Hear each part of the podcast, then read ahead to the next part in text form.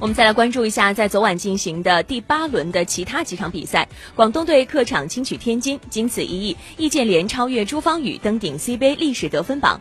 同样客场作战的。四川队在客场逆转了山东队，收获来之不易的一场胜利。那广东和天津队的比赛强弱分明，广东在第二节就取得了近二十分的领先优势，比赛早早失去了悬念。最终广东一百四十比九十三取得胜利。较之比赛的结果，易建联能否加冕 C 杯历史得分王更为受到外界的关注。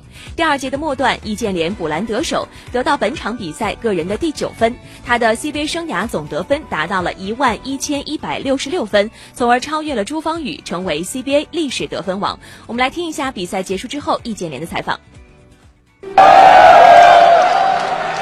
首先谢谢哦，因为真的谢谢在场的各位。今天呃，最重要是我们还是打客场，我们在客场受到你们的这种呃热情。那么我自己听到场上给我很多掌声，在这里真的谢谢各位，谢谢。此外，本场完成了封盖之后，易建联的生涯盖帽数的总计达到了六百八十七次，独享历史盖帽榜的第二名。第一名是王治郅，他的封盖次数是八百五十二次。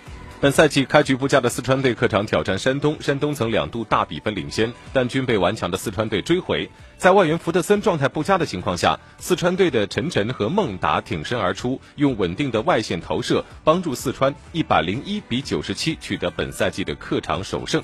其余比赛中，苏州肯迪亚一百三十比一百一十四战胜了青岛，浙江一百二十二比一百一十六力克福建。